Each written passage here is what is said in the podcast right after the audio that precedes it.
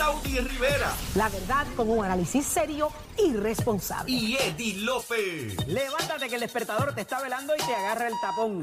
Nación Z por Z93.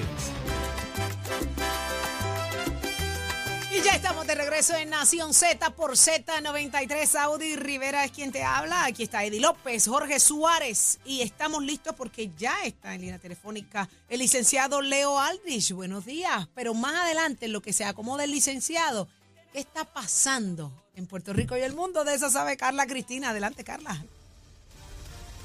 Buenos días, gracias Saudi. Buenos días para todas las personas que nos están sintonizando en los titulares con el propósito de financiar la compra de la cartera de capital privado del sistema de retiro de los empleados del gobierno. El gobernador Pedro Pierluisi firmó ayer la resolución que autoriza dicha transferencia a la custodia del Departamento de Hacienda utilizando fondos sobrantes de años fiscales previos y con una inversión de 5.6 millones de dólares entre fondos federales y estatales, el gobierno anunció ayer la adquisición de equipo de mantenimiento de carreteras y la renovación de la flota vehicular del Departamento de Transportación y Obras Públicas y la Autoridad de Carreteras y Transporte. Sin embargo, el gobernador Pedro Pierluisi reconoció que a su administración no le será viable cumplir a corto plazo con la política pública de transformar toda la flota de vehículos del gobierno a vehículos híbridos o eléctricos. En otros asuntos, los enfermeros y enfermeras del país convocaron a una manifestación a las 4 de la tarde de hoy en el área del Escambrón para exigir mejores condiciones laborales y un aumento salarial. Y en temas internacionales, ayer la NASA anunció el 27 de septiembre como la fecha para intentar de nuevo el lanzamiento de la misión lunar Artemis 1 desde el Centro Espacial Kennedy de Cabo Cañaveral después de dos intentos fallidos por problemas técnicos, mientras el presidente venezolano Nicolás Maduro aceptó ayer la petición de su homólogo colombiano Gustavo Petro para que Venezuela forme parte del proceso de paz que Bogotá está por abrir con la guerrilla del Ejército de Liberación Nacional, esto en La Habana, Cuba. Para Nación Z les informó Carla Cristina, les espero mi próxima intervención aquí en Z93.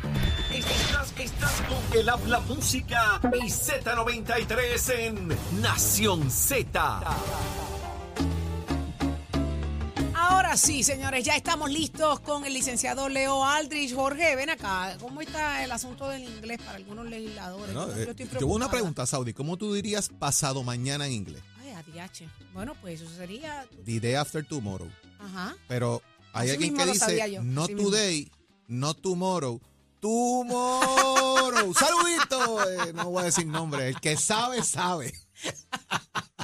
O sea que alargado para que sea pasado mañana. El que sabe, ¿Cómo sabe. es? ¿Cómo es? ¿Cómo es? No today, no tomorrow, Tomorrow. Eso es pasado mañana y para Mira, eso la, falta. la- la gente en el Facebook Live dije que, que dejemos el bullying con los legisladores. ¿Qué dicen? ¿Qué va a hacer? ¿Qué va a hacer? ¿Qué va a hacer? Ya está listo el licenciado Leo Aldrich. Muy buenos días, licenciado. ¿Lo veo hoy o tomorrow? Buen día, Leo. Buenos días, Saudi. Qué bueno días, que está buenos con días. Buenos nosotros. días, Leo. Buenos días. Qué bueno. Está bueno eso. Está Licenciado, no le vamos a decir quién fue el legislador, ¿sabe? No, no voy a decir eso, imagínese. Digo, No, no, no Se dice- se dice el pecado, no el. Georgie Navarro. voy a decir eso porque que está en Washington, no me va a escuchar ahora mismo.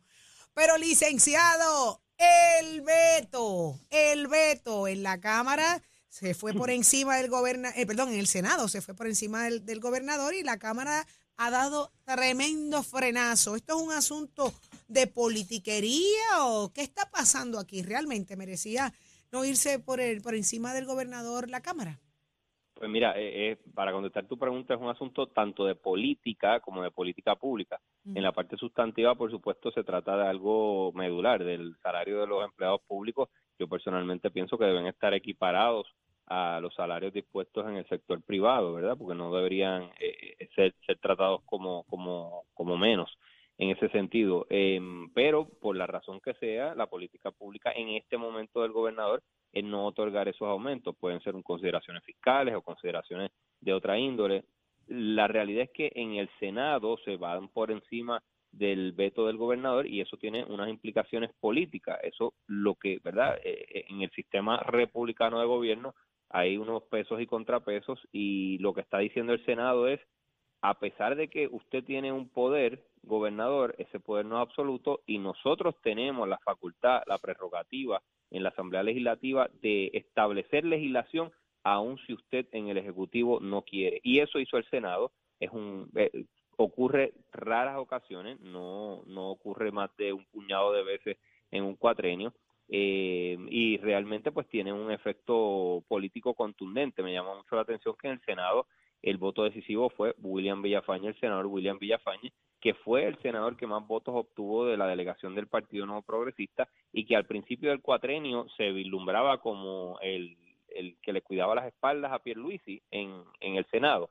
Eh, o por lo menos alguien ha llegado, una amistad eh, política que tenía fortaleza allí en el Senado, eh, William Villafañe. Al parecer, ese no es el caso y William Villafañe tuvo criterio independiente y tuvo eh, la valentía de arriesgarse políticamente y votar a favor de ir por encima del veto del gobernador. Yo supongo que en la Cámara el gobernador ha apretado tuercas y ha hecho trabajo político y ha llamado a su gente y ha pedido a Johnny Méndez como eh, como el, el, líder de la delegación estadista del PNP que apriete tuercas y que no le hagan la desvergüenza eh, de, no le hagan pasar la vergüenza de que una legislación que él no quiere se convierta en efecto en ley. Así es que sí tienen unas ramificaciones de política pública grandísimas, pero también esto es un asunto político del poder quizás menguado que sienten los legisladores que tiene Pedro Pierluisi en la fortaleza. Leo, eh, a esos efectos eh, se ha hablado del asunto de la del plan de clasificación y retribución, que es la razón que se da para que no se continúe con esto de la anulación del veto del gobernador. Eh, y, ciertamente parecería que este es mucho más comprensivo y abarcador en términos de lo que va a ser eh, para los empleados públicos unionados y no unionados.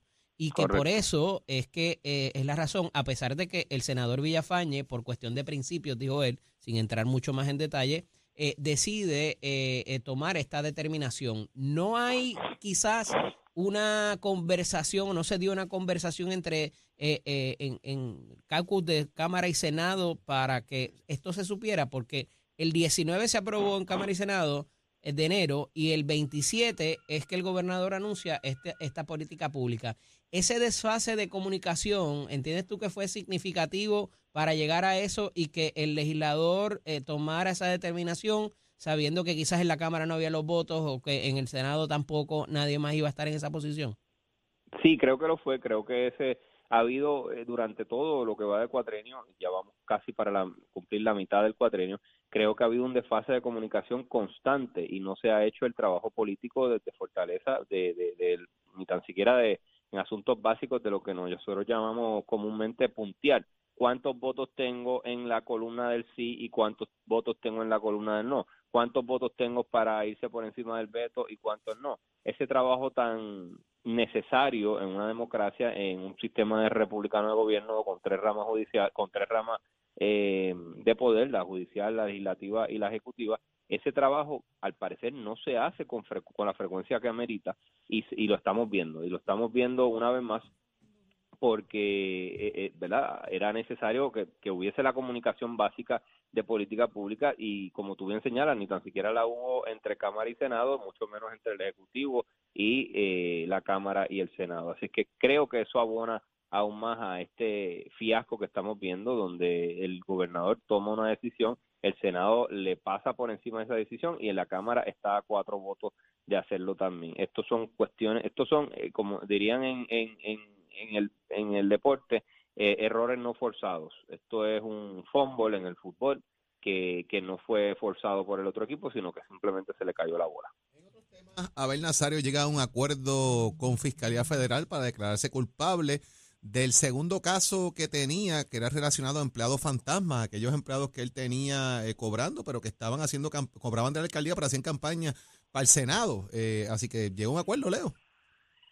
Sí, yo creo que eso tiene que ver mucho con lo que tú dijiste, Jorge. Es el segundo caso, él estaba tratando de alguna manera de, me parece a mí, de comprar riesgo de, de pasar la página. Ya tiene eh, la primer, el primer caso resultó en una convicción que aunque está en una fase apelativa de revisión, pues creo que él está tratando, y junto con su representación legal, de encapsular esto, de, de embotellarlo todo y de resolverlo todo para que no para no tener que pasar por el proceso de un juicio por segunda vez en un segundo proceso que podría exponerlo a más tiempo de, de cárcel. El fiscal eh, a cargo de esto, que es, eh, es uno, uno de los fiscales con mucha experiencia de la división de, de Cuello Blanco, me parece que junto con la abogada de defensa María Domínguez llegaron a un acuerdo para que el caso no continuara y el ex legislador pudiera, pues de alguna manera, minimizar su, su castigo y continuar con su vida. Obviamente va a tener una convicción. Eh,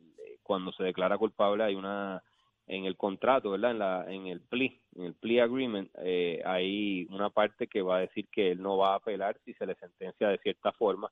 Así es que va, va a tener esa convicción, va a estar de alguna forma su carrera política eh, sacrificada, muerta, pero está buscando la manera de evitar y cumplir más tiempo de cárcel. Él cumplió unos meses de cárcel en lo que se paralizó el proceso apelativo y creo que esta es la forma de él eh, encapsularlo todo, pasar la página y continuar con su vida. Bueno, ahí está, Saudi. Licenciado, muchísimas gracias por haber estado con nosotros acá en Nación Z, como siempre, con el análisis más completo. Gracias, Saudi, gracias, Eddie y Jorge y toda esa gente que nos escucha. Cuídate, Ahí Leo. está, Un abrazo, Leito. Licenciado Leo Aldrich para Nación Z y ya está en línea telefónica eh, Ángel Matos, portavoz de la mayoría en la Cámara por el Partido Popular. Yo creo que él está bien contento, bien contento. Ángel Nemesio Matos García. Buenos días. Buenos días, Eddie. Buenos días, Jorge. Y a la mujer que engalane ese panel Ah, Saudi. Buenos días a todos. María, Buenos días a todos. Estoy, ap- estoy Matos, estoy pero- apuntando, pero- Carla ¿sabes? Estoy apuntando. vuelta, Carla estoy Cristina apuntando. vuelta. Y Nicole se también. ponen celosos, se Y ponen celosos, Ángel apuntando. ¿Qué hacemos con estos muchachos? Si están lindos y brillados. No, no, yo estoy abogando por Nicole y por Carla Cristina, que Ah, también brincaron. envidioso, envidioso. Las nenas ni se han quejado, las nenas ni se han quejado. Pero vamos al mambo, Ángel Mato. Yo, yo llego a, a pensar que usted está como medio encocorado. Está, está molesto, está incómodo con lo que ocurrió ayer en la Cámara de Representantes. Pues mira, Saudi no. Lo que pasa que es da pena y vergüenza Ah, ver cómo el Partido Nuevo Progresista, que votó a favor la primera vez de manera unánime en este proyecto del Senado 563, que le hace justicia a los empleados del sector público, a llevarlos a 1050, pues ayer metieran reversa y optaran por no estar disponibles para votar por encima del veto, como hizo don William Villafañe. Así las cosas, la excusa de ayer es que habían que muchos compañeros de viaje, porque parece que hoy hay un grupo de representantes del Partido Nuevo con alguna actividad en Washington a favor de la estadidad, perfecto derecho tienen, ¿no? Eh, pero así las cosas, eh, votaron a favor la primera vez y ahora están usando la excusa que como el gobierno está diseñando unos planes de, de retribución y clasificación, pudieran perder menos dinero, pudieran perder dinero o recibir menos dinero, mira, la respuesta de eso es falsa, Saudi. Este proyecto lo que pretende es que garantice como mínimo 10.50 en el servicio público. Pero el si gobernador quiere pagar eh, más, representante, santo y bueno y perfecto, pero pero, no menos de 10.50, que es lo mismo que hicimos, el aumento del salario mínimo del sector privado, y, y ellos han prestado su voto para eso y otros aumentos como los mil pesos a los maestros. ¿Qué pasó ayer con el PNP? Pues me tiene cara que está empezando la guerra de Pierluis y Jennifer González, ya veremos. ¡Ia! Pero representante, va- vamos a partir de dos premisas. Sí, Número es que uno. esto, esto termina en un asunto de bando, pero el bando que todo político tiene que tener en mente como primer asunto es el país. Y si hemos logrado con aval de la Junta mil pesos para los maestros, 500 en la seguridad pública, le tocaba ya los 10.50 al sector público también. Y, y no veo razón por la cual, si hay que ir por encima del veto del gobernador, pues que ese es el camino. y le manda el Jorge. gobernador a vetarlo. Ángel, Jorge. te hago dos, dos preguntas que me parecen fundamentales partiendo de esa premisa que tú haces. Número uno, si la guerra empezó entre Jennifer y Pierluisi, pues Jennifer le había ido llamado a cuatro legisladores del PNP que le respondan a ellos para darle un golpe político a Pierluisi. Una. Y dos, el, la, lo que se plantea también es que el plan de retribución y, clas- y reclasificación va a cubrir más o va a ser más amplio que la medida que se estaba aprobando en Cámara y Senado. ¿Cuán cierto es esto? Si eso fuera cierto, Jorge, ¿cuál es el miedo no del máximo, sino de garantizar los mínimos? Pues entonces háganme quedar mal con una ley que cuando la vas a implementar tú te excedes porque pagas más. Ahora, comprométeme con el mínimo, no menos de 10.50 a la hora. Y ahí es que tú te das cuenta que algo de que van a recibir más dinero en los planes de clasificación, pues parece que es medio embuste. Porque si no, porque tú no te comprometes y garantizas los 10.50. Ay, ay, La propuesta de, del Partido Popular en ese sentido, o del, pro- del proyecto 863, para no denominarlo de ninguna manera, eh, es escalonado. ¿Y cuándo entraría en vigor versus lo que se anuncia que entraría en vigor en enero con el plan de clasificación y retribución? Eh, eh, me parece que quizás sea un asunto de timing, representante. Bueno, tiene la misma tiene la misma estructura avalada por la Junta de Supervisión Fiscal para el aumento del salario mínimo del sector privado. ¿A qué se vamos, vamos a pararnos ahí. ¿A qué se comprometió la Junta de Supervisión Fiscal? Bueno, la Junta de Supervisión Fiscal, cuando tú te sientas con ella y le llevas los datos y le llevas los números, pues la Junta está en posición de aprobar y estás hablando con el autor de la ley de que todos los fines de semana de mayo, el último, son libres de IVU en este país, 50 millones en dinero que no sale del bolsillo de la gente para comprar cosas para los huracanes. Ok, pero lo que quiero establecer es a qué se pudo haber comprometido la Junta que está en el plan de clasificación y retribución que no está o que, o que carece el 863.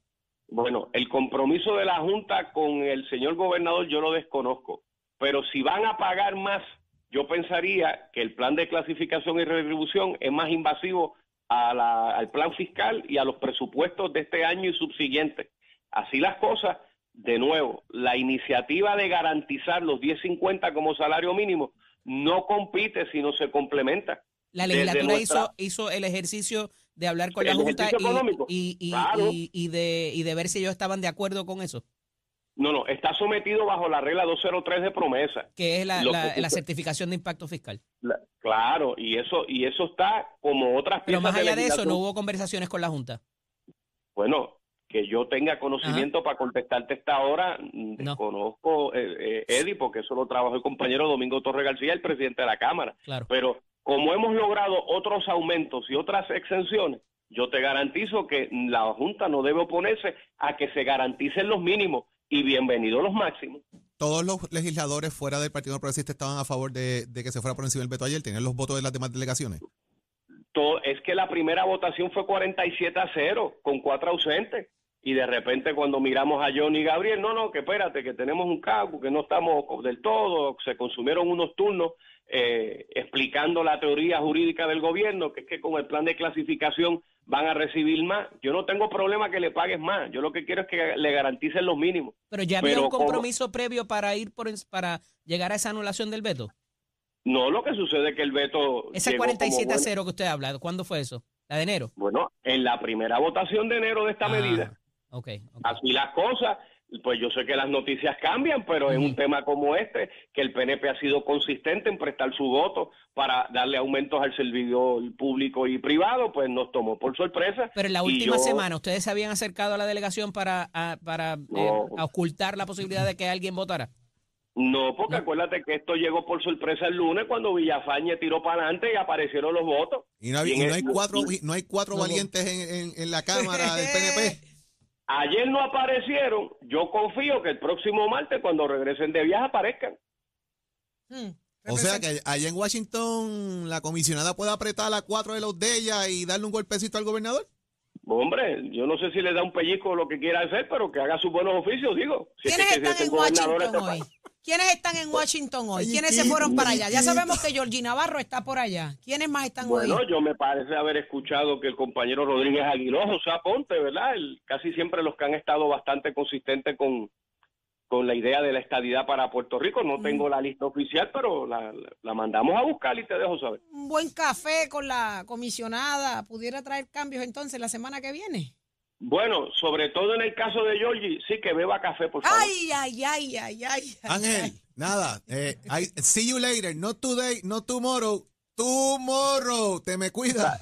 Oh, yes, French, French fry and mashed potato. Okay, yes, yes. Muchísimas gracias, Ángel Mato, portavoz de la mayoría en la Cámara por el Partido Popular Democrático. ¿Cómo le meten el inglés estos hombres? ¿Viste, viste? Estos representantes con French fries, más mashed potato. potero. Oye, le metió.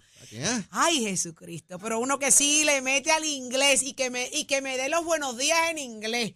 Es el nuestro Leo Díaz. Buenos días, Leo. good morning, tomorrow. Tomorrow. Tomorrow. Tomorrow no. Tomorrow. Así es, con buen acento. Saludos, Saudi, Jorge, Eddie, contento. Saludos, contento. Leo. Mira, llegó la mitad de la semana. Ay, Virgen, Ya miércoles. hoy es ya. miércoles, la cosa sigue avanzando, venimos quemando el cañaveral y contento, contento de estar con todo. Oiga, que mucha información Qué mucha información. Todo lo que ustedes han discutido aquí desde las 6 de la madrugada. Así todos es. esos temas y todas las personas que han estado entrevistando. Esa entrevista que ustedes le hacen a, a Georgie y a, Y a a Sonia. Sonia, Ajá. eso es épico, ¿sabes?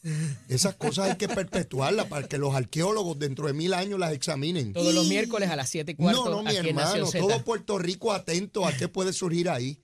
¿Qué ¿Por planteamiento? qué? ¿Por Todos qué? los planteamientos profundos, profundos. Eh, este, ¿Tú escuchaste, primera- tú escuchaste cuando Sonia le dijo, no beba mucho por allá, Georgie? De eso voy a hablar. ¿Cómo? Y de eso voy a hablar en mi programa al comienzo. Eh, Georgie Navarro es como mi hermano, pero hoy Buena le tengo que decir algo públicamente que sé que va a doler, ¿Cómo? pero cuando uno quiere a una persona y lo quiere de verdad, eh, más allá del funcionario público, uno tiene que velar por él. Podría llamarlo y decírselo en privado, pero creo que no tendría efecto. Creo que hay que decírselo en público. Es muy serio lo que tengo que decir. Y le pido a todos que estén pendientes después de las 8 en Nación Z Nacional, porque tiene que ver con la salud de él y tiene que ver con el bienestar de él, Más allá, más allá del legislador está el ser humano. el ser humano. Y Así hay que es. velar por el ser humano. Así es.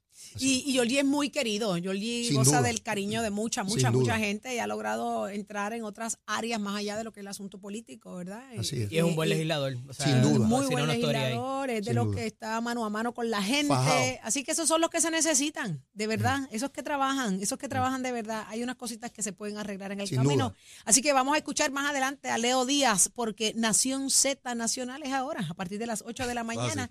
Y usted, a las 6 de la mañana, mañana jueves, tiene un compromiso con nosotros, con Saudi Rivera, Jorge Suárez, Eddie López, Carla Cristina, Tato Hernández, Achero y un equipo de producción extraordinario. Así que será entonces hasta mañana, si Dios lo permite. Excelente día. Buen día. Mañana tenemos un compromiso.